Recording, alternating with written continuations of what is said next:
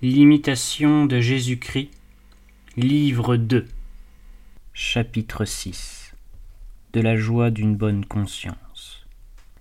La gloire de l'homme de bien est le témoignage de sa conscience. Ayez la conscience pure et vous posséderez toujours la joie. La bonne conscience peut supporter beaucoup de choses et elle est pleine de joie dans l'adversité. La mauvaise conscience est toujours inquiète et troublée.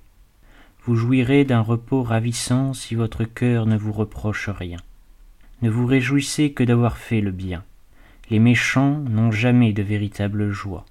Ils ne possèdent point la paix intérieure, parce qu'il n'y a point de paix pour l'impie, dit le Seigneur. Et s'ils disent Nous sommes dans la paix, les maux ne viendront pas sur nous, et qui oserait nous nuire? Ne les croyez pas, car la colère de Dieu se lèvera soudain, et leurs œuvres seront réduites à rien, et leurs pensées périront. Se faire un sujet de gloire de la tribulation n'est pas difficile à celui qui aime, car se glorifier ainsi, c'est se glorifier dans la croix de Jésus-Christ. La gloire que les hommes donnent et reçoivent est courte. La tristesse accompagne toujours la gloire du monde. La gloire des bons est dans leur conscience et non dans la bouche des hommes l'allégresse des justes est de Dieu et en Dieu, et leur joie vient de la vérité. Celui qui désire la gloire véritable et éternelle dédaigne la gloire du temps.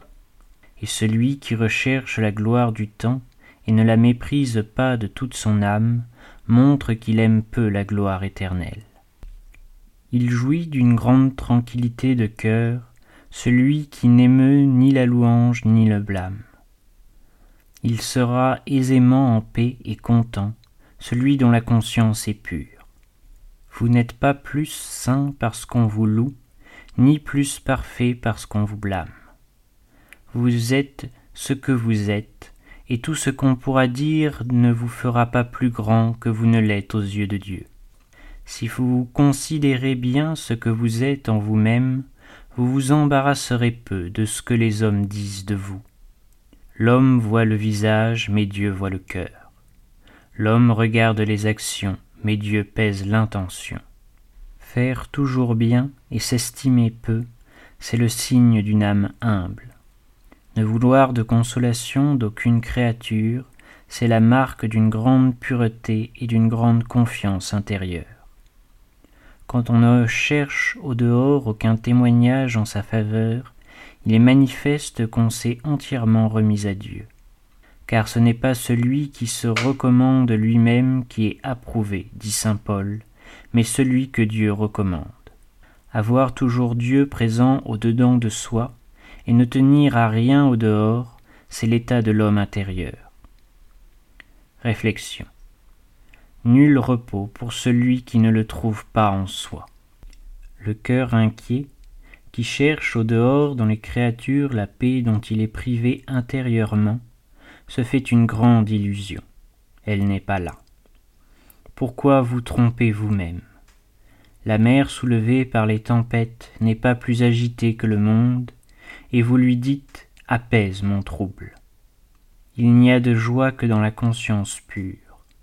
Les plaisirs distraits, les passions enivrent un moment, mais ce moment passé, que reste-t-il? Et encore, que d'ennui souvent et que d'amertume pendant sa durée. Vous représentez-vous, au contraire, une félicité comparable à celle qui accompagne l'innocence, quelque chose qui, dès ici-bas, ressemble plus au ciel que l'état d'une âme détachée de la terre et tranquille sous la main de Dieu qu'elle possède déjà par l'espérance et par l'amour. Eh bien donc, que cet état devienne le vôtre. Venez et goûtez combien le Seigneur est doux. Faites un effort. Veillez seulement.